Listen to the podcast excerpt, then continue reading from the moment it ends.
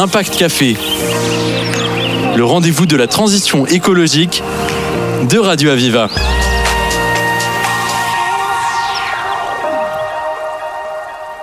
Bonsoir euh, mesdames, bonsoir mesdemoiselles, bonsoir messieurs. On est très heureux euh, aujourd'hui, ce soir, de vous recevoir ici au Gazette Café, qui a l'habitude de retransmettre euh, sur ici de de cet endroit, de retransmettre cette émission. Donc qui a pour thème l'eau et plus précisément les thèmes que nous allons débattre ce soir. Donc, je vais vous parler de nos invités, mais tout d'abord sur cet impact café, euh, sachez que nous sommes, euh, il y a des spectateurs qui nous écoutent euh, ici sur, enfin chez eux sur leur sur leur Facebook, et que cette vidéo, parce que c'est un captage vidéo, cette vidéo sera retransmise sur YouTube, Radio Aviva mais qu'on est aussi en direct sur Radio Aviva Montpellier, Nîmes et Perpignan. Donc, euh, je remplace ce soir euh, Madame Perladanan qui est bloquée à l'étranger, qui ne peut pas animer cette réunion et donc qui nous a donné tous les éléments pour que euh, cette émission se passe bien et que les gens présents et les gens qui nous écoutent aient tous les éléments aussi pour comprendre ce qui se passe vis-à-vis -vis de l'eau. Alors, encore une fois, merci au Gazette Café de, nous recevoir. Euh, le thème, c'est comment sécuriser l'approvisionnement en eau et comment assurer un accès durable à cette ressource en respectant la nature. Les enjeux sont majeurs pour maintenir notre qualité de vie. Des innovations et des adaptations de notre comportement changent la donne. Pour en débattre, donc, euh, je remercie ce soir les trois invités, les trois invités de cette émission, qui sont venus euh, nous éclairer avec des regards complémentaires. Et vous allez comprendre pourquoi. C'est lié à leur activité et à leur réflexion sur l'impact du changement euh, climatique et sur la ressource de l'eau. Alors j'ai le grand plaisir à ma gauche de recevoir Noé de Bonaventure, qui est le directeur du territoire héros de Veolia Eau. Bonsoir Noé. Bonsoir. Euh, Eric Serva, qui est à ma droite, qui est directeur du Centre international UNESCO sur l'eau à l'Université de Montpellier. Bonsoir. Ça va? Ça va bien? Très bien. À la pêche? Allez. Et Romain Tarusson, que tout le monde connaît aussi, qui est directeur du festival éco-responsable Water Trip euh, à Montpellier. Salut, bonsoir Romain. Bonsoir. Et euh, je rappelle que ce super festival se tiendra à partir du 26 septembre au 1er octobre dans différents cinémas, dont Rabelais, Diagonale et au Pérou. Alors, euh, bonjour euh, vous trois et merci de nous apporter euh, votre vision sur la gestion de notre ressource en eau. Alors, juste avant de démarrer, vous avez tous reçu, les gens de Montpellier de la région, un document que la région vous a envoyé il y a 24 ou 48 heures et qui justement a pour thème l'eau, l'urgence d'agir. Et donc, euh, ça fait partie, vous le comprenez, de, de, de points très importants à l'heure actuelle. Alors, aujourd'hui, je vous propose tout d'abord de faire un point sur euh, l'évolution de la ressource en eau, puis nous verrons les solutions qui se présentent à nous. Alors, sur la diminution de la ressource en eau, Eric, Eric Serva, que constatent les scientifiques aujourd'hui sur la diminution de la ressource en eau? On t'écoute. Je dirais qu'il constate la même chose que ce que vous tous vous constatez, c'est-à-dire que euh, depuis plusieurs années maintenant et de manière plus intense euh, l'année dernière et cette année, on est dans une situation qui est une situation de, de sécheresse euh, qui se prolonge. Donc ça veut dire qu'on a des précipitations qui sont très en dessous de ce à quoi nous étions habitués jusqu'à présent. Et donc ça se ça se mesure, ça se vérifie. Euh, donc on a pour ça donc euh, euh, des, des, éléments qui permettent de, de, de, montrer que cette sécheresse est importante. On a des éléments qui permettent de montrer que le, le, les, les, précipitations que nous avons finalement ne, ne, tombent pas au moment où elles avaient l'habitude de tomber jusqu'à présent. on a un cycle hydrologique qui est qui est déréglé, ce qui fait que par exemple la plupart des orages ou des pluies qu'on a pu avoir ces dernières semaines sont finalement très peu utiles euh, pour euh, réalimenter les nappes, euh, puisque la vraie question dans notre région, c'est essentiellement les nappes, le niveau des nappes, puisque ça constitue l'essentiel de, de, de, nos réserves en eau. Donc la, la difficulté, elle est là. On a des précipitations qui sont faibles depuis plusieurs années et qui en plus ne tombent pas au bon moment. Quand je dis qu'elles tombent pas au bon moment, c'est que par exemple les, les précipitations qui tombent habituellement au printemps, cette année tombent trop tard elles arrivent une fois que la végétation a redémarré. Et quand la végétation a redémarré, eh bien c'est elle qui prend tout. Euh, quand l'eau s'infiltre un peu dans le sol, c'est la végétation qui l'utilise. Et donc on est dans une configuration qui est euh, qui est qui est qui est une configuration pardon peu favorable dans la mesure où euh, il y a peu de précipitations et quand elles tombent, eh bien elles sont peu utiles à la recharge de nos réserves. Eric, vous nous confirmez que 60% de l'eau qui de pluie ne, ne recharge pas la nappe phréatique, c'est-à-dire coule euh, Alors, et malheureusement euh, oui, mais ça rafraîchissent peut-être. C'est effectivement le cas et c'est effectivement le cas dans, dans un cycle hydrologique qui fonctionne normalement parce que entre le ruissellement, l'interception, le, ruissellement, puis euh, l'utilisation par la végétation, il y a effectivement une grande partie de l'eau qui, qui est précipitée, qui ne s'infiltre pas suffisamment pour aller réalimenter les nappes. Et, et, tout le problème finalement vient là parce que notre nos, nos stocks d'eau, nos réserves principales, ce, ce sont les nappes. Euh, et, et, on utilise le, ce stock d'eau pour euh, pour l'ensemble de nos activités ou euh, pratiquement l'ensemble de nos activités. Donc euh, la difficulté majeure, c'est celle-là, c'est-à-dire qu'on a un cycle hydrologique déréglé, des précipitations qui sont plus faibles, et en plus donc une grande difficulté à réalimenter les nappes qui constituent notre réserve, notre stock d'eau. Très bien, on te remercie. Alors, Noé, toujours pour nous apporter une vision sur la gestion de la ressource en eau.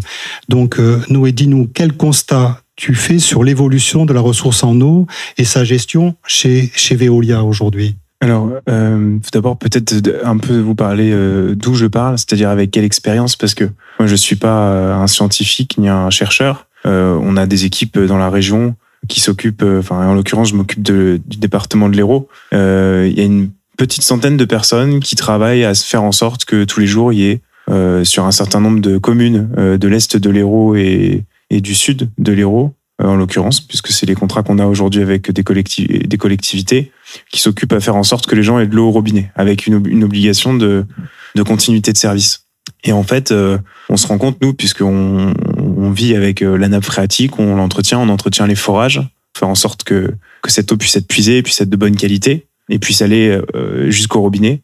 Et on constate du coup que cette ressource euh, finalement diminue. Alors c'est jamais, enfin voilà, le but c'est de, de prévoir longtemps à l'avance ce qui va se passer pour pouvoir anticiper et trouver des solutions. Mais on constate quand même qu'il y a un mouvement de fond, que ce mouvement, mouvement de fond, les collectivités, elles, elles, elles lutte contre euh, ce mouvement en essayant de, en l'occurrence dans notre territoire, de se brancher au Rhône avec euh, l'eau de, du, du, de BRL, euh, histoire de pas avoir à puiser dans, trop dans les ressources. Mais on constate vraiment voilà ce, ce phénomène. Euh, la ressource baisse, baisse euh, de manière très régulière. Et, et autre, autre phénomène, c'est que ben ça mettra un jour en péril la continuité de service et qu'il va falloir ben, trouver des, moyens de, s'en sortir. Euh, il y a plein de solutions. Je pense que j'imagine qu'on on y reviendra après. Voilà. Euh, merci beaucoup euh, Noé. Alors, on passe la parole à, Romain Tarusson, directeur du festival donc éco-responsable Watt Trip.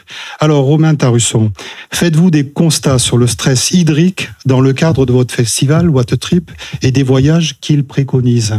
Alors euh, oui, effectivement, nous, euh, bah, comme euh, comme comme Noé, je vais j'ai un peu posé le, cadre. Effectivement, je ne suis ni un, professionnel, en tout cas un expert dans l'eau, etc. Je suis plutôt dans un expert de la culture, de la culture, puisqu'on organise un, festival ici sur Montpellier.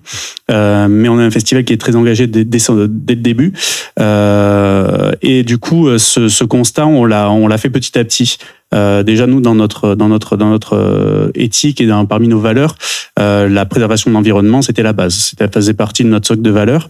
Euh, et très vite le sujet de l'eau est venu est arrivé puisque voilà Laurent Balesta qui était notre maître de cérémonie, euh, donc c'est parti un petit peu des océans.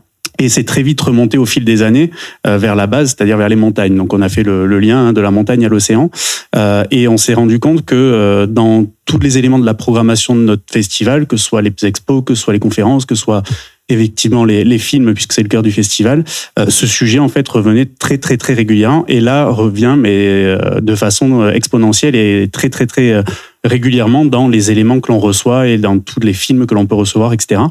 Euh, voilà, je prends un exemple, mais le, film Fetchenko, euh, qui a été programmé l'an dernier, euh, fait état en fait de, euh, enfin va sur le glacier Fetchenko, qui était à la base de la mer d'Aral, mer d'Aral qui a été vidée, qui a été vidée en partie à, cause de l'agriculture, si je me si je me trompe pas. Donc oui, c'est des c'est des sujets en fait qui qui qui reviennent. Là cette année encore, on a un film sur sur l'eau et sur, sur les ressources en qui va être qui va être qui va être programmé et qui va en plus voilà avoir un, fort impact parce qu'il est fait par quelqu'un qui a une, très grande aura au niveau au niveau national voire international. Donc euh, donc oui, c'est c'est un constat qu'on fait euh, à la fois sur la programmation, on le fait aussi sur l'organisation de l'événement même si euh, voilà, des, on n'utilise quand même pas énormément de ressources en eau sur le festival. On est plutôt sur l'électricité, etc. Euh, mais voilà, l'eau, euh, l'eau dès le départ. Alors, euh, je sais que euh, l'eau doit, doit être payante parce qu'elle est valorisée, etc. Euh, mais sur le festival, on a décidé, mais c'était plus pour des enjeux liés au plastique, qu'on a décidé de la, de la rendre gratuite pour nos bénévoles et pour les, pour les, pour les visiteurs du festival mais euh, en travaillant avec les espaces verts, notamment de la ville de Montpellier, puisque le festival, une grosse partie du festival a lieu sur le Pérou. Euh, ce sujet de l'eau revient régulièrement, puisque justement, on est obligé d'arrêter euh, l'arrosage qui fonctionne déjà beaucoup moins qu'avant sur les espaces verts de la ville de Montpellier. Euh, et ce, du coup, ce sujet du stress hydrique, du coup, qui est vraiment euh, lié à c'est la définition du stress hydrique, c'est le stress que peuvent avoir les plantes, si je me trompe pas, euh, euh, sur euh, quand il y a un manque d'eau, euh, revient régulièrement lorsque l'on doit arrêter euh, l'arrosage de l'arrosage de, des espaces verts sur le Pérou pendant euh, à peu près une semaine. Et est-ce qu'il vous semble que les festivaliers sont euh, le message, c'est-à-dire ça devient une, une, norme, ça devient quelque chose de voilà de normal, ça fait partie de, de, de la vie, euh, ou alors c'est juste épisodique. Alors c'est pas encore une norme, même si ce sujet de l'eau, d'après ce que l'on voit auprès des, euh, des retours que l'on a sur les différentes zones dédiées à, ben voilà, cette année on va avoir une zone avec euh, avec l'UNESCO, euh, avec Veolia également sur le festival. C'est des sujets qui parlent aux gens, mais justement en fait on veut leur faire prendre conscience de cette problématique qui est une problématique qui nous touche tous à travers la culture. Et donc petit à petit, on commence à se rendre compte que oui, effectivement, les personnes, quand on leur pose des questions, enfin quand les animateurs des différents ateliers, conférences, etc., euh, leur posent des questions, déjà des personnes sont sensibilisées. Et là maintenant, l'idée c'est de pousser le curseur un petit peu plus loin en leur disant, ben voilà, euh, déjà regardez, on est des ultra privilégiés d'avoir de d'avoir de l'eau euh, saine euh, dans nos robinets, euh, parce que regardez ce qui se passe dans le monde. Euh, et deuxièmement, euh, leur dire, ben voilà, cette ressource elle est rare, donc préservons-la et faisons en sorte de d'avoir les bons les bons réflexes et les bons gestes pour la préserver. Merci, merci beaucoup. Donc, euh, euh, on vient de faire un, premier point sur euh, euh comment aujourd'hui la, la, vision, votre vision à, à, à, tous les trois sur la diminution de cette ressource en eau. Comment on peut commencer à, à faire une approche, d'abord de, de, comprendre et puis d'agir derrière. Alors, je vous rappelle qu'on est toujours sur en direct sur euh, Radio Aviva, Radio Aviva Montpellier, Nîmes et Perpignan, euh, aussi en vidéo replay sur le Facebook, euh, YouTube de Radio Aviva et euh, sur euh, les spectateurs qui peuvent nous voir en direct sur le, le, relais Facebook de la radio, euh, qui ont un intérêt certain à nous écouter ou à nous ou à nous voir par rapport à tout ce qui se passe et tout ce qui se dit, parce que ça devient un sujet largement essentiel. On va passer au deuxième thème de, de cette discussion de ce soir ici au Gazette Café sur euh, les solutions techniques à apporter pour éviter le stress hydrique. Alors, euh, Eric Serva, dites-nous quelles solutions euh, vous entrevoyez en matière de recherche pour éviter le manque d'eau, donc dans la recherche. Alors, ce qui est sûr, c'est que euh, je crois qu'il y a les solutions. Je pense qu'il faut essayer d'imaginer finalement comment est-ce que globalement on peut envisager de d'aborder les difficultés auxquelles nous faisons face et auxquelles nous aurons à faire face dans les années et les, et les décennies qui viennent. Euh, juste un mot, l'eau finalement, elle est partout, c'est complètement transversal, c'est utile pour l'ensemble de nos activités les activités personnelles, domestiques, mais les activités agricoles, les activités industrielles, etc. L'eau est partout.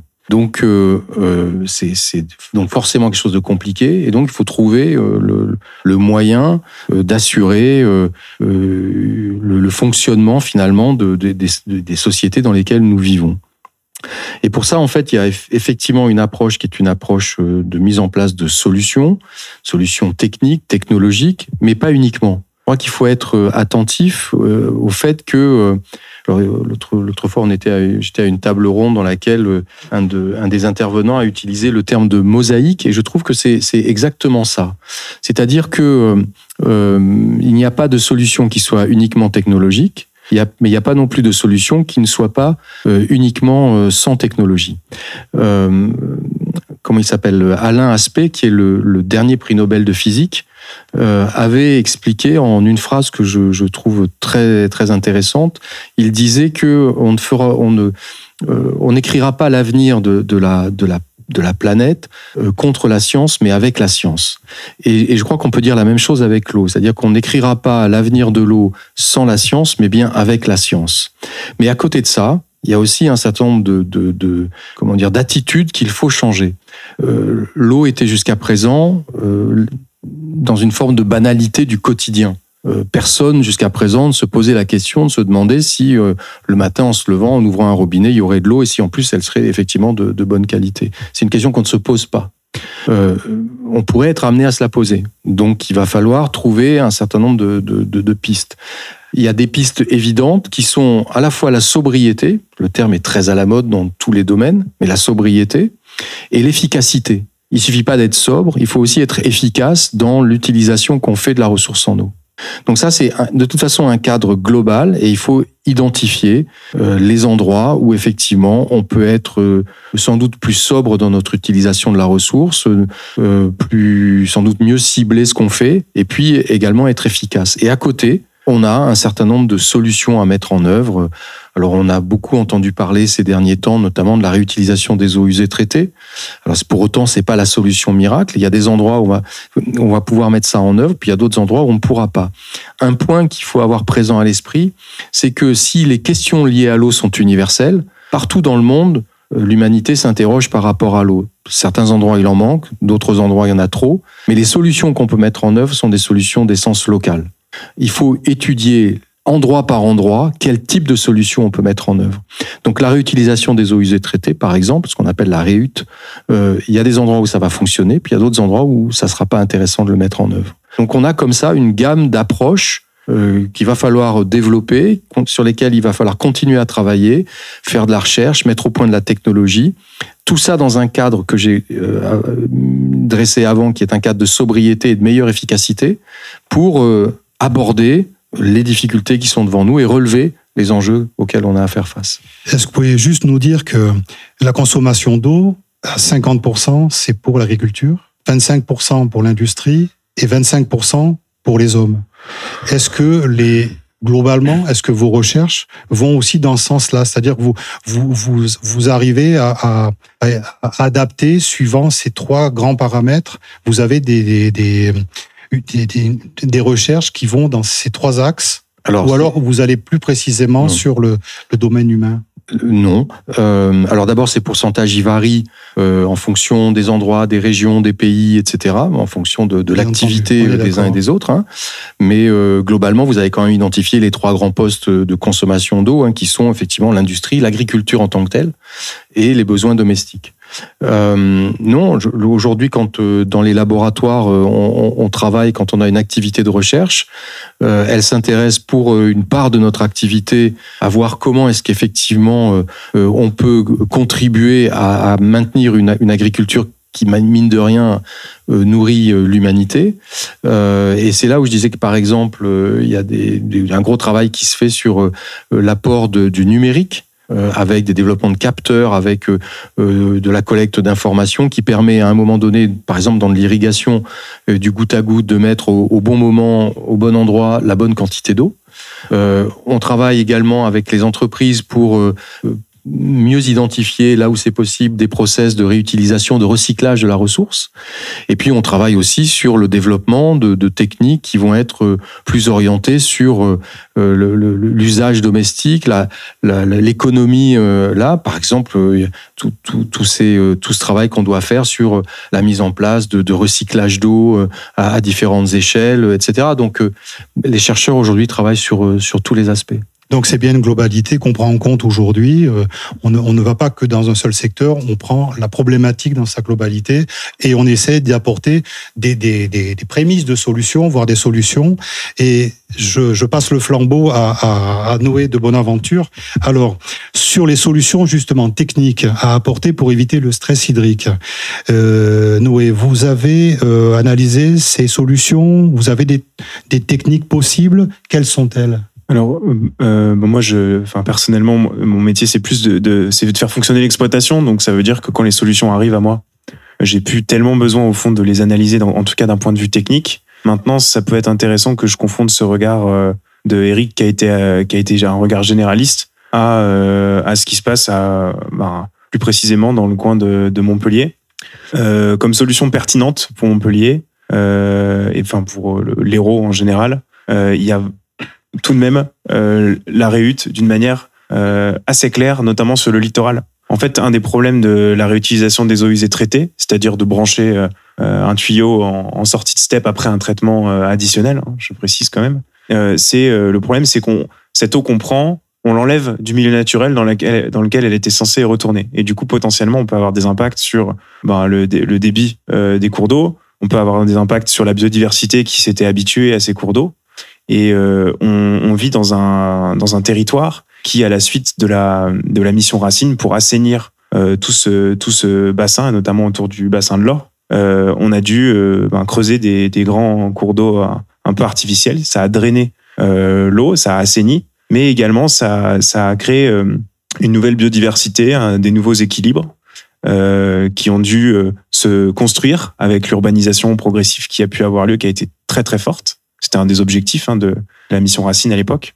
Et du coup, aujourd'hui, on hérite de cette situation dans un littoral avec euh, bah, une tension hydrique, avec euh, des fortes pluies, parce qu'on est dans le fameux triangle entre Alès, Nîmes et, et, euh, et Montpellier. Et du coup, ben, je sais plus combien tombe là, Eric, tu viendras peut-être à mon secours, mais euh, tu diras peut-être après, mais euh, voilà des, des, des volumes euh, astronomiques d'eau qui tombent euh, et on le connaît, c'est les épisodes Sévenol et ça ruisselle sur cette sur cette sur cette partie très très construite et ça finit en emmenant bah, du coup au passage un certain nombre de pollutions dans la mer. Donc il y a ce, ce, ce cycle de l'eau quelque part, il faut le comprendre.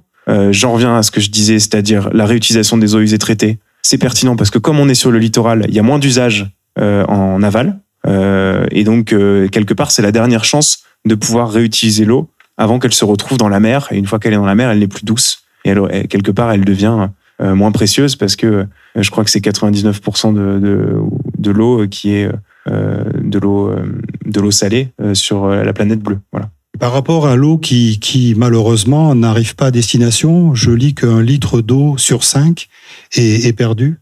Est-ce qu'aujourd'hui, euh, vous avez, euh, avec Veolia, Noël, des, euh, vous pouvez nous expliquer ce qui existe pour euh, ben, trouver euh, où, où s'en va cette eau, malheureusement? Alors, en moyenne, déjà, c'est effectivement un litre sur cinq qui est perdu. Euh, c'est ce qu'on appelle le rendement de réseau. Ce qui se passe, c'est qu'on a des réseaux qui ont, qui, sont, qui, qui, ont une durée de vie, on va dire, aller de, si je fais très schématiquement, de, de 50 ans, et qui sont renouvelés le, le budget qu'on y met permet de les renouveler tous les 100 ans. Ce qui fait qu'on a des, des endroits où ça crée des trous et euh, soit on renouvelle tout, euh, euh, mais en fait ça demande un budget conséquent, on l'a pas toujours. Et les collectivités, ben, notamment les collectivités locales, elles peuvent être souvent à, à prioriser, euh, des, à faire des arbitrages très difficiles en termes de budget.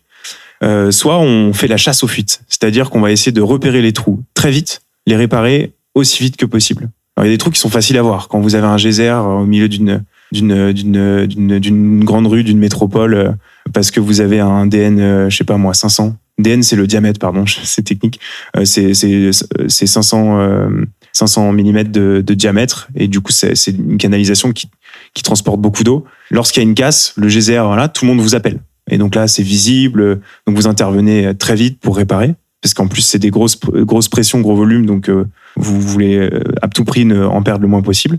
Mais puis vous avez vous avez des fuites qu'on qu'on ne voit pas. Euh, l'eau s'infiltre vers le sol dans des endroits très ruraux avec des diamètres petits et c'est ça en fait qu'il qu'il faut qu'on fasse c'est chercher les petites fuites chercher les grandes fuites tout chercher et donc on a un panel de solutions en fonction des endroits en fonction de si c'est un tuyau en plastique si c'est un tuyau en fonte euh, euh, bon, on développe des techniques différentes. Si on est en milieu rural, si on est en milieu urbains et techniques sont différentes. Je vous en liste quelques-unes et si vous voulez, on, je rentrerai dans le détail après. on cherche les fuites par satellite. on cherche les fuites avec des détecteurs acoustiques. On cherche les fuites en mettant des petites billes avec des caméras dans l'eau et on les, on les met dans un endroit, on les fait descendre le, cours d'eau, entre guillemets, le tuyau d'eau, et on les récupère à un autre endroit. Alors, faut pas la rater parce que c'est des petites billes qui coûtent cher. mais, euh, mais ça apporte pas mal d'informations sur l'intérieur du tuyau et sur les endroits où il y a des, des, des enfin des éventuellement des, des cassures, euh, donc acoustiques, euh, phoniques, et on fait aussi avec des chiens. Alors ça, je, vous raconterai peut-être après, mais on, on, élève des chiens à, à détecter les fuites d'eau, à détecter l'odeur du chlore en fait, et ils nous permettent par leur euh, odorat extrêmement développé de détecter des fuites là où sur des réseaux en plastique très ruraux, là où où personne et aucune technologie en fait n'est capable de, de nous fournir de l'information. Écoutez, merci, c'était très très intéressant. Alors, Romain, Romain Tarusson, euh, avec votre festival, donc à la question sur les solutions techniques à apporter pour éviter le stress hydrique, est-ce que vous vous donnez des solutions techniques aux voyageurs? Dites-nous. Alors, aux voyageurs, non, nous on ne les donne pas. C'est plutôt les, les intervenants en fait qui euh, qui proposent des ateliers, des conférences, etc. sur le festival, qui sont là justement pour apporter leur savoir. Euh, nous, par contre, on essaye de sensibiliser euh, énormément euh, toutes les parties prenantes du festival, que ce soit les prestataires, les euh, les bénévoles, beaucoup les bénévoles, les partenaires aussi, les personnes qui, qui voilà qui tiennent un stand sur sur l'événement. L'idée, c'est de leur donner ben, en fait une une boîte à outils des bonnes pratiques en fait à, suivre de façon à, limiter un petit peu leur impact. Je prends quelques exemples, mais euh, sur le, c'est quelque chose de tout bête, mais sur un événement de notre ampleur à 40 000 visiteurs, il y a beaucoup de, ben, consommation avec des éco-cups, etc. Euh, les premières ou la première année du festival, on les lavait à la main. Et on s'est rendu compte en fait qu'on consommait une, quantité astronomique d'eau puisque c'était des bassines, machin qu'on changeait, etc. Donc très vite en fait, avant même de se faire accompagner, on a décidé de passer sur des machines à laver en gros des machines, des, ce qu'on appelle des lave-verres, qui consomment beaucoup moins d'eau euh, puisque c'est un circuit fermé en fait, euh, qui, qui du coup qui nous permettait d'économiser de l'eau. Euh, et ensuite, on a fait le choix l'an dernier, il y a un peu plus d'un an maintenant, de se faire accompagner par une, une association qui s'appelle Élémentaire et qui nous qui nous a donné en fait un référentiel de 137 points à appliquer et du coup à faire appliquer aussi aux parties prenantes de l'événement. Donc ça va pas. Alors nous on n'est pas concerné sur les réducteurs de pression par exemple, mais sur des événements euh, puisque je, je, je, suis aussi vice-président du, euh, du collectif Repère Méditerranée, donc qui est le, réseau de l'événementiel responsable. Euh, on travaille beaucoup avec l'Arena, etc. Eux, je sais que voilà, il y a beaucoup de de, de, de, choses qui sont mises en place pour ces salles qui accueillent des, des, des, centaines et des centaines de milliers de personnes, euh, des dispositifs qui sont mis en place pour justement euh, bah, venir réduire ces pertes en eau et ces consommations, euh, consommations excessives.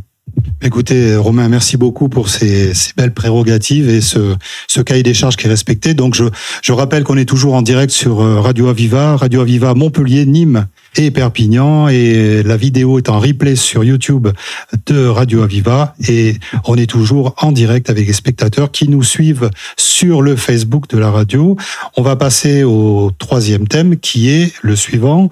Donc, à présent, euh, nous allons nous concentrer sur les changements de comportement et la psychologie des utilisateurs d'eau. Alors, euh, Eric Serva, vous estimez que lucidité ne vaut pas renoncement. Pouvez-vous clarifier cela? Alors oui, c'est ce que j'ai ce que j'ai l'habitude de dire effectivement que lucidité ne vaut pas renoncement parce que finalement euh, quand on entend aujourd'hui un certain nombre de choses, quand euh, on lit un certain nombre de choses, on, voit qu'effectivement euh, la, situation est compliquée et qu'elle ne va sans doute pas se simplifier dans les années et les décennies qui viennent. Mais, souvent, on a des discours qui sont des discours, je dirais, purement, euh, purement anxiogènes et un peu catastrophistes. Et je, pense que c'est pas la bonne façon d'aborder les choses. Donc, je crois qu'il faut être lucide.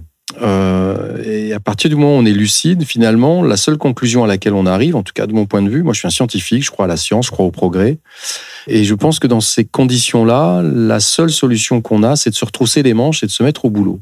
Et euh, c'est en cela que j'ai l'habitude de dire que lucidité ne vaut pas renoncement. Je ne crois pas qu'on ait le droit de baisser les bras. La situation est compliquée, mais on a euh, des connaissances, des compétences, euh, des capacités, on a des idées, on a des équipes qui travaillent dur, Et, il faut, à partir de là, essayer d'aller vers euh, l'ébauche de solutions. Alors, euh, j'entends bien évidemment que, et, c'est là où finalement ce que vous évoquez, c'est-à-dire la, psychologie de l'utilisateur euh, et du citoyen est, importante.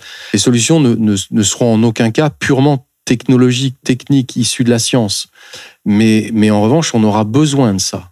Ce qui veut dire qu'à côté, il faut effectivement que euh, bah, nos concitoyens comprennent que la situation qu'ils ont connue euh, jusqu'à présent est une situation qui, euh, qui, qui, ne, qui ne vaut pas pour les années et les décennies qui viennent. On va effectivement, alors ça n'empêchera pas qu'on ait parfois des années extrêmement pluvieuses où on, on se lamentera devant la quantité d'eau qui dégringole et les dégâts que ça peut faire ça arrivera, ça continuera à arriver. Mais globalement, la, tendance va s'inverser, c'est-à-dire qu'on aura plus souvent des événements catastrophiques liés à de la sécheresse de plus en plus intense, de plus en plus longue, des chaleurs élevées, un cycle hydrologique déréglé. Et donc, il va falloir apprendre à, mieux utiliser la ressource. Et donc, il y a tout un travail à faire qui consiste à sensibiliser, expliquer, mais aussi à donner un peu d'espoir aux gens, parce que je, crois vraiment, mais, intimement, que si on veut faire adhérer les gens à une situation qui devient plus compliquée et dans laquelle ils vont avoir, il y aura la nécessité de faire des efforts, il faut aussi, euh, euh, comment dire, donner des perspectives aux gens. Il faut leur, leur expliquer que on a la capacité de s'adapter. Alors, il y a tout le travail de fond, je dirais, qu'on doit faire en ce qui concerne la limitation des gaz à effet de serre, le CO2, etc. Ça, c'est, c'est évidemment, je dirais, c'est un, c'est, c'est un, intangible, c'est un incontournable. C'est, c'est, le, c'est la trame de fond de tout ce qu'on a à faire. Mais une fois qu'on a dit ça, c'est pas suffisant. Donc, pour un domaine comme celui de l'eau, qui, qui est essentiel à notre vie, à notre vie personnelle, à notre vie, euh, euh à la vie de nos sociétés humaines d'une manière générale, euh, il faut, il faut expliquer aux gens qu'il y a des efforts à faire, mais il faut aussi leur dire qu'on a la capacité à mettre en œuvre des solutions. Noé en évoquait quelques-unes hein, à travers la, la réhute en particulier, le, la, recherche de fuites pour économiser ce qui aujourd'hui nous coûte à peu près un milliard de mètres cubes par an, les fuites dont on parle. Donc c'est quelque chose d'extrêmement important. Euh, et, et, voilà, donc euh, euh cette approche-là, elle est essentielle je, je pense qu'il faut, si on veut faire adhérer les gens à des changements et des changements qui sont importants, on a besoin de leur donner des perspectives. Alors, il ne s'agit pas de, de, de, de, jeter quelque chose en l'air en disant oui, vous, vous inquiétez pas, ça va s'arranger. Non, il y a une lucidité à avoir sur les difficultés. Il y a le fait qu'on a des capacités d'agir en face de la lucidité qui est devant nous, et que ce faisant, on peut tenir un discours qui est lucide, mais qui pour autant n'est pas un discours de renoncement. Et on peut proposer à nos concitoyens d'avoir des perspectives non pas sans effort, mais d'avoir des perspectives. Très bien, merci beaucoup Eric. Alors, euh, euh Noé, s'il vous plaît, les, les leviers euh, sont multiples, collectivités, secteur professionnel et enfin individus. Pouvez-vous euh, expliquer les actions vertueuses possibles à, à chaque niveau pour mieux gérer ce bien collectif? Alors c'est le, le, le, thème que je que je préfère moi dans tous ces dans toutes ces questions parce que euh, dès qu'il s'agit de provoquer le changement, euh, on peut avoir une, la tentation d'avoir une approche euh, un peu d'en haut, un peu, allez, je le dis, un peu technocratique. C'est-à-dire de dire, voilà, en fait, ça marche comme ça, donc on va faire ça, ça va provoquer ça. Et, et, je pense que le, le premier changement, c'est euh, c'est bête, mais on est composé d'eau. C'est de se dire voilà, on est on est tous composés d'eau euh, et en, à majorité, c'est essentiel à notre vie. Et comment est-ce que quelque part, moi qui suis composé essentiellement d'eau, je m'adresse à à mes contemporains qui eux aussi sont essentiellement composés d'eau. Et, c'est c'est dans cette euh, dans ce alors on, parle pas de d'eau à eau, mais je veux dire c'est dans ce lien là qu'on va pouvoir emmener les gens. Et c'est pas forcément euh, euh, en mettant en place des solutions toutes faites. Après, bien sûr, on est tous un peu de la même patte. Il y a le fameux phénomène du passager clandestin qui a été analysé par des grands chercheurs de l'économie comportementale, etc qui consiste à dire que on peut tous être d'accord pour faire quelque chose, mais au final, euh, il se passe pas grand chose parce qu'on attend tous que les autres fassent le premier pas, etc. Et, euh, et, et même, euh, ça c'est un autre euh, phénomène, c'est le, fameux dilemme du prisonnier. C'est si tout le monde roule à 130 sur l'autoroute, rouler à 120, ça, le premier, bah, enfin, ça devient presque dangereux. Enfin, je veux dire. Et donc, ces deux phénomènes-là font que pour agir, il faut donner envie, donner envie, et puis ben, connaître l'homme, se connaître soi-même et essayer de faire en sorte que qu'il y, y ait des incitations qui se mettent en place euh, et, qui, et qui rejouent les équilibres. Euh, et je vais donner quelques exemples d'incitation. Euh, Là, on travaille avec des, des, des chercheurs et notamment, c'est assez amusant parce qu'on travaille sur un syndicat au, au nord de, de l'Hérault, euh, en pilote euh, national euh, avec le groupe enfin, Veolia. Euh, on, on applique les techniques des, des nudge, c'est-à-dire, euh, vous savez, ces, ces petits, ces petites indications, ces, petits, symboles qu'on peut mettre sur les poignées de porte au moment du Covid, c'est très utilisé, lavez-vous les mains, etc. En essayant de faire en sorte que ce soit pas trop envahissant, mais on s'appuie sur la technologie, euh, enfin sur l'étude des comportements pour essayer de les faire euh, euh, varier, de provoquer le changement. Et donc, avec ces chercheurs-là, on s'applique à faire les communications les plus efficaces possibles. Et pour, parce qu'en en fait, on n'est pas capable de le, déduire comme ça, euh, juste en, en réfléchissant. Euh, on étudie, on mesure, on teste, on change. Voilà. Et comme ça, en fait, de cette manière-là, très empirique, on, est, on, est, on essaie de faire en sorte qu'il y ait les meilleurs euh, nudges, c'est-à-dire les meilleures incitations euh, qui soient conçues. Je donne un exemple. On s'est rendu compte que faire un appel au bien commun, c'est-à-dire de dire euh, attention, il y a des incendies, euh, n'arrosez pas, vos- n'arrosez pas votre jardin en ce moment parce qu'il faut qu'on garde de l'eau pour éteindre les incendies. Ben, ça marchait, ça marchait pas.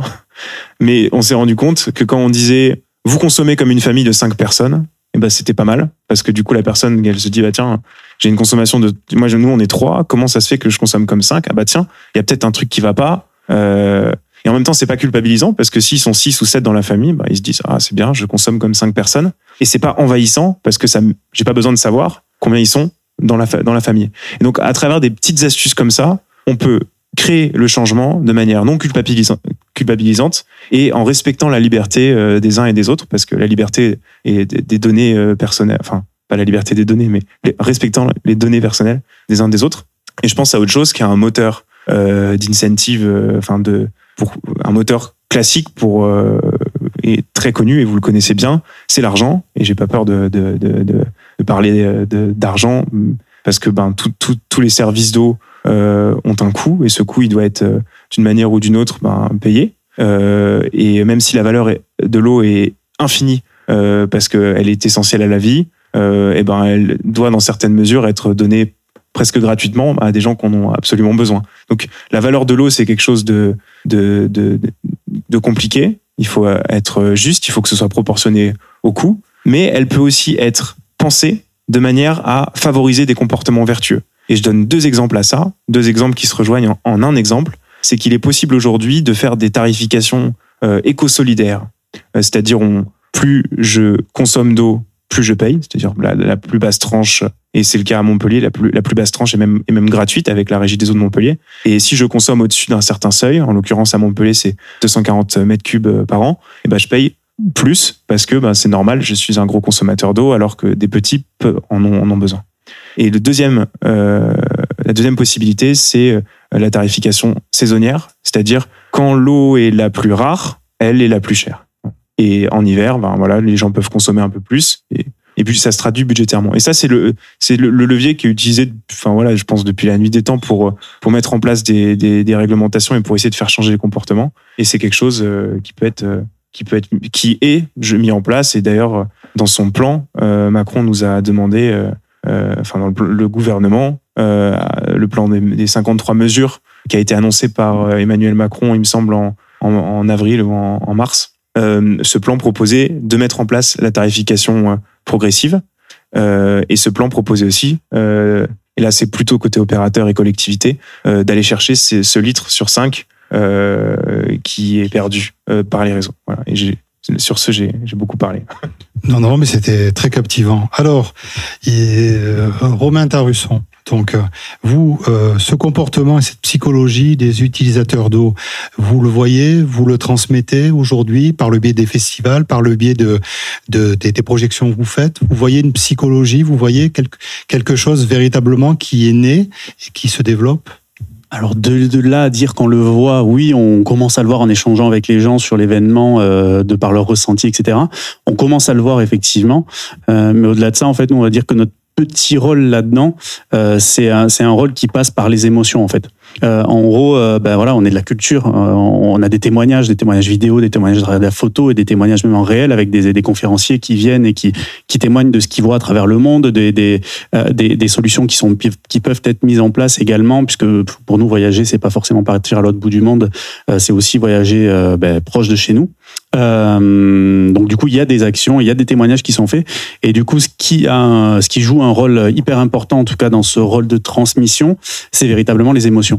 C'est-à-dire que, ben voilà, en échangeant avec ces personnes, en, déjà en étant confronté à une œuvre euh, cinématographique, photographique, euh, déjà on prend une petite gifle parce qu'on est confronté à une réalité ben, dont on n'avait peut-être pas forcément conscience ou alors on prend vraiment conscience de cette réalité. Voilà, il y a, des expos qui vont, euh, on en aura une très belle euh, du coup avec avec euh, le centre ici Reward cette cette année qui vient là, qui est là pour témoigner. Euh, et à côté de ça, on a la deuxième lame qui est, ben voilà, le photographe, l'aventurier, etc., qui a vécu cette situation, qui vient et qui témoigne auprès des personnes.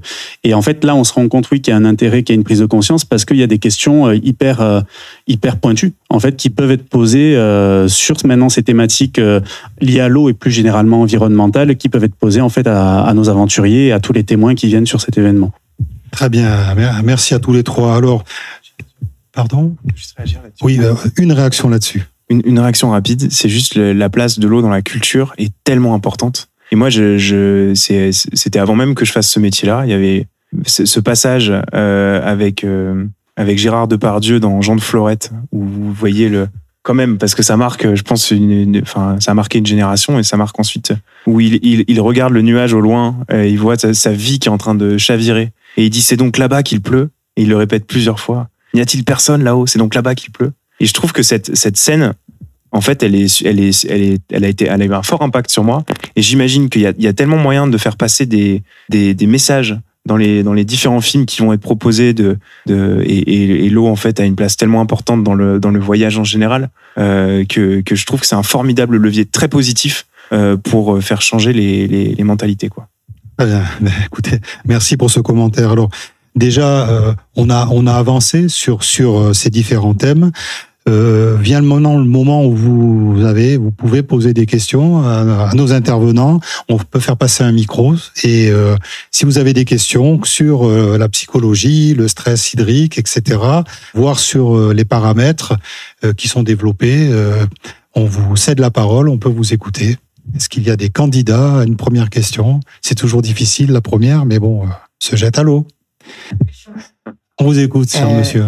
Et, il, se trouve qu'un peu tous les matins, je fais un petit peu de, de, veille informative euh, en arrivant au bureau. Et que donc, euh, effectivement, j'ai souvent lu des, des, questions. Alors, je ne suis pas du tout ni scientifique, ni hydrologue, etc.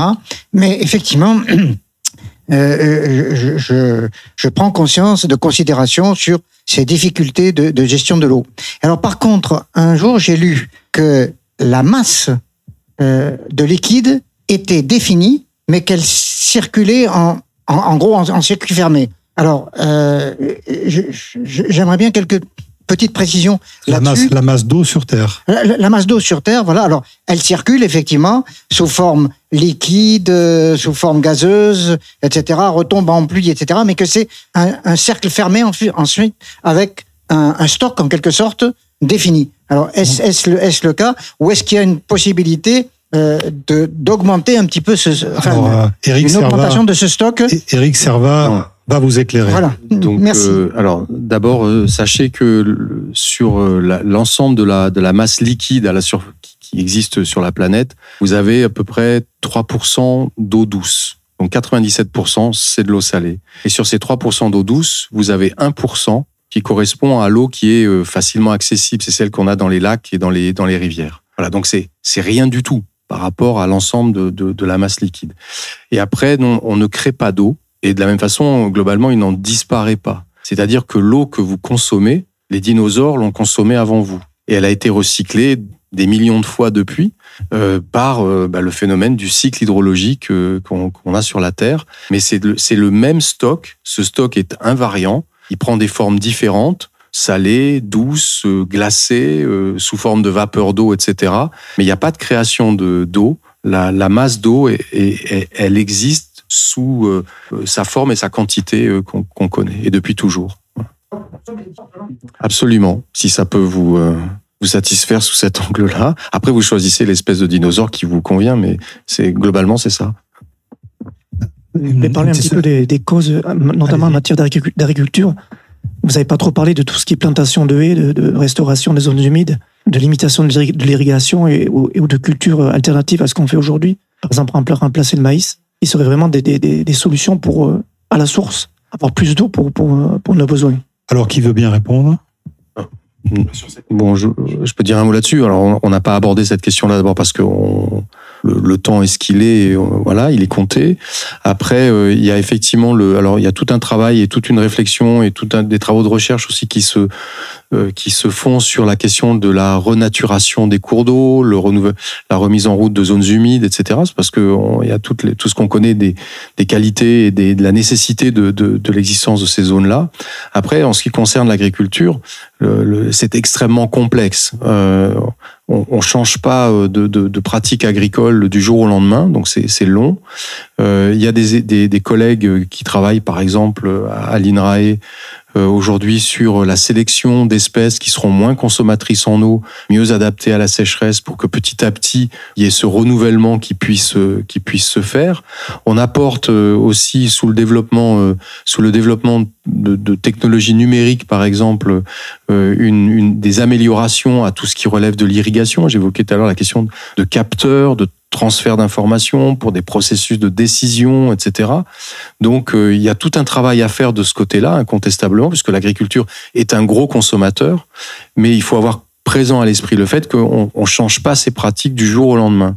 Et donc il y a toute une période de transition il faut mettre en, œuvre. Euh, alors, les gens souvent on trouve que c'est trop long, certes, mais ça nécessite du temps. Il faut pas oublier qu'il y a aussi des gens qui vivent de l'agriculture, qui ont besoin de continuer à travailler, qui produisent un certain nombre de, choses. Mais, quand on discute avec eux, en tout cas avec euh, un certain nombre d'entre eux, ils sont conscients de la nécessité de cette évolution et, il faut les, accompagner. Mais il y a effectivement les, les marges de manœuvre sont évidemment plus là que dans les consommations individuelles, même si pour autant ça ne nous autorise pas à faire n'importe quoi à titre individuel. Eh bien, merci beaucoup.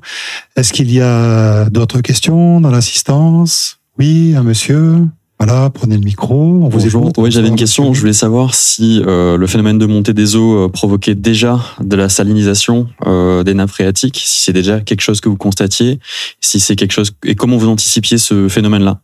Alors c'est Noé euh, qui répond, allez-y. Alors c'est pour dire c'est intéressant que vous posiez cette question parce que ça complète bien la question sur la masse globale euh, la masse globale de l'eau. Si la masse globale de l'eau euh, reste la même parce que c'est la loi physique de, de conservation de la matière en fait. Euh, rien ne se perd, rien ne se crée, tout se transforme, qui est qui est qui est magnifique et qui est aussi pleine de poésie et à ce titre importante pour la culture. Euh, on, on, on, peut constater des glissements euh, de l'eau euh, de l'eau euh, douce vers l'eau salée. Et ce glissement, bah, il se fait avec euh, ce qu'on appelle le phénomène de, de, remontée du biseau salé. En fait, si vous regardez, alors c'est très schématique, mais si vous faites une coupe euh, du littoral, vous voyez bah, d'un côté la mer, de l'autre côté la terre. Euh, la masse d'eau douce présente dans la terre euh, trouve un point d'équilibre avec la masse d'eau salée présente dans la mer. Alors bien sûr, l'eau le, douce présente dans la terre en fonction de, de, de ce qu'il y a comme, euh, comme géologie. Euh, ça peut être, euh, ça peut être, enfin, mais globalement, si on imagine ça sous, comme une sorte d'éponge, avec avec cette eau qui vient de la mer et qui peut qui peut ben, transmettre son sel à l'eau douce qui est du côté de la terre. Donc c'est ce phénomène, donc un, ce qu'on appelle un gradient de salinité, c'est-à-dire que vous avez d'un côté de l'eau salée, de l'autre côté de l'eau douce, et entre les deux tous les types d'eau possibles. Voilà, et notamment euh, près des étangs palavasiens hein, qu'on connaît. Il y a ces fameuses eaux saumâtres, autour, enfin voilà, étangs palavasiens et étangs de, de, de, tout le Languedoc. Et donc euh, ce phénomène, il est voilà, il y a un, un point d'équilibre qui existe. Mais lorsque l'on prélève trop dans les nappes phréatiques, l'équilibre des pressions euh, entre ce qu'il y a dans la terre et ce qu'il y a dans la mer, cet équilibre-là, eh ben, il est légèrement déplacé. Et on constate que du coup, le biseau salé remonte légèrement et qu'une eau qui n'était pas salée devient salée. Et c'est là où les, les, pourcentages qui peuvent être constants en soi au global euh, peuvent varier et nous mettent dans des situations où, par exemple, quand on a des forages euh, sur les nappes phréatiques, et là je pense encore euh, à ces, à ces nappes qui sont euh, du côté du Simbo, euh, du, du, du, bassin de l'Or, on a des nappes qui qui, qui connaissent ben voilà des qui peuvent avoir du sel. On a on a des on a aussi ben l'agriculture intensive et les, et les, engrais qui ont été utilisés. Ben on peut voir qu'il y a du nitrate euh, parfois dedans. Euh, et finalement, l'eau utilisable, même si l'eau globale constante est la même, l'eau utilisable à cause des pollutions et à cause de la salinité, eh ben ça diminue. Voilà. Et c'est contre ce phénomène-là qu'il faut qu'il faut lutter. Est-ce qu'il y a une dernière question euh, dans le public, sympathique public, sur l'eau, stress hydrique, ou alors euh, qu'est-ce qu'on fait demain matin à la maison pour euh, économiser? Parce que c'est peut-être aussi, euh, on n'a pas parlé des douches. Oui, la non, vaisselle. non, il y avait une, une petite question simplement, c'est que il y a des, des pays qui sont arides en eau, mais qui sont bien alimentés en hydrocarbures et qui ont donc les moyens eux d'aller pomper la flotte salée et de la désaliniser pour l'utiliser. Est-ce que ça va être une euh, une ressource à mettre en place avec les moyens des pays un peu moins un peu moins fournis en- en liquide dollar que que ces pays arides? Oui, en fait, vous avez vous avez deux choses. Vous avez d'abord le, le- alors on, sait faire la désalinisation par différentes techniques. Soit euh, effectivement en utilisant beaucoup d'énergie en chauffant l'eau euh, tout bêtement, hein, euh, soit en utilisant un petit peu moins d'énergie et en faisant passer l'eau à travers des membranes. Euh, donc, on- pour- grosso modo, pour être pour simplifier, on a ces deux techniques aujourd'hui à notre disposition. Les équipes de recherche travaillent plutôt sur le- la, capacité à perfectionner l'utilisation de membranes parce que c'est moins énergivore. Mais euh, compte tenu du prix de l'énergie aujourd'hui, effectivement, à part, euh, on va dire, les pays du Golfe, hein, pour, pour faire simple, euh, il, est, il est assez illusoire de- de- d'espérer utiliser ce type de technique, ou en, tout cas sous sa forme la plus énergivore, euh, dans, dans, dans, nos pays.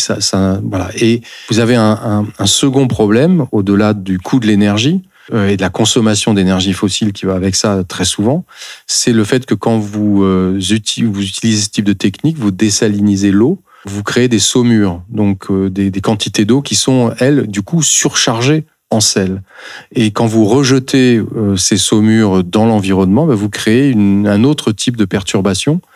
Euh, et donc, euh, vous avez certes de l'eau douce, mais vous avez créé d'autres types de problèmes en matière environnementale. Donc, c'est c'est vraiment pas la, solution sur laquelle on, travaille le, plus aujourd'hui parce que ça pose quand même de sérieux problèmes. Absolument. Et la facture est très salée. Euh, Noé, un petit mot euh, là-dessus Euh, ou sur un sujet parallèle? Non, c'est qu'est-ce que qu'est-ce que les auditeurs pourraient faire? Et moi, il y a un truc que je trouve génial. J'ai découvert ça il y a deux semaines. J'avais jamais pensé. C'est euh, bon, tout le monde prend des douches, en tout cas, j'espère. De, de- il y a une, tout un moment où on fait chauffer l'eau de la douche pour pouvoir prendre la douche à la bonne température. Et pendant ce laps de temps-là, si vous achetez juste une bassine, que vous mettez la bassine sous la douche et que par hasard, bon, sur votre balcon, dans votre jardin, vous avez des, des plantes à arroser, ben voilà, c'est un petit, c'est un petit geste, on va dire, un, un petit, un petit, un petit prix payé à l'eau, euh, un petit effort, mais ça peut être, euh, ça peut être un effort euh, très bon. Et on achète la rose. Et l'arrosoir, c'est c'est aussi, c'est aussi bien. Bien, ben sur ces- cette belle philosophie. Donc, euh, merci à tous de- pour cette clarification des moyens de mieux gérer notre ressource en eau. Nous voyons que les leviers existent, c'est déjà bien. Merci à Noé de Bonaventure, directeur du territoire héros de Veoliao. Merci à Eric Serva, directeur du Centre international UNESCO sur l'eau à l'Université de Montpellier. Merci. Et à Romain Tarusson, directeur du festival éco-responsable Watertrip. Je vous rappelle qu'on était euh, en direct sur les ondes de euh, Radio Aviva, Nîmes, Montpellier et Perpignan, en vidéo replay sur YouTube de la Radio Aviva et, et les spectateurs qui nous écoutent en ce moment et qui nous suivent sur Facebook, on les salue, on les remercie. Merci à merci cher public, Euh, merci à nos invités et à, un prochain Impact Café ici en direct de, du Gazette Café de Montpellier. Bonsoir et merci à tous. C'était Impact Café, le rendez-vous de la transition écologique de Radio Aviva.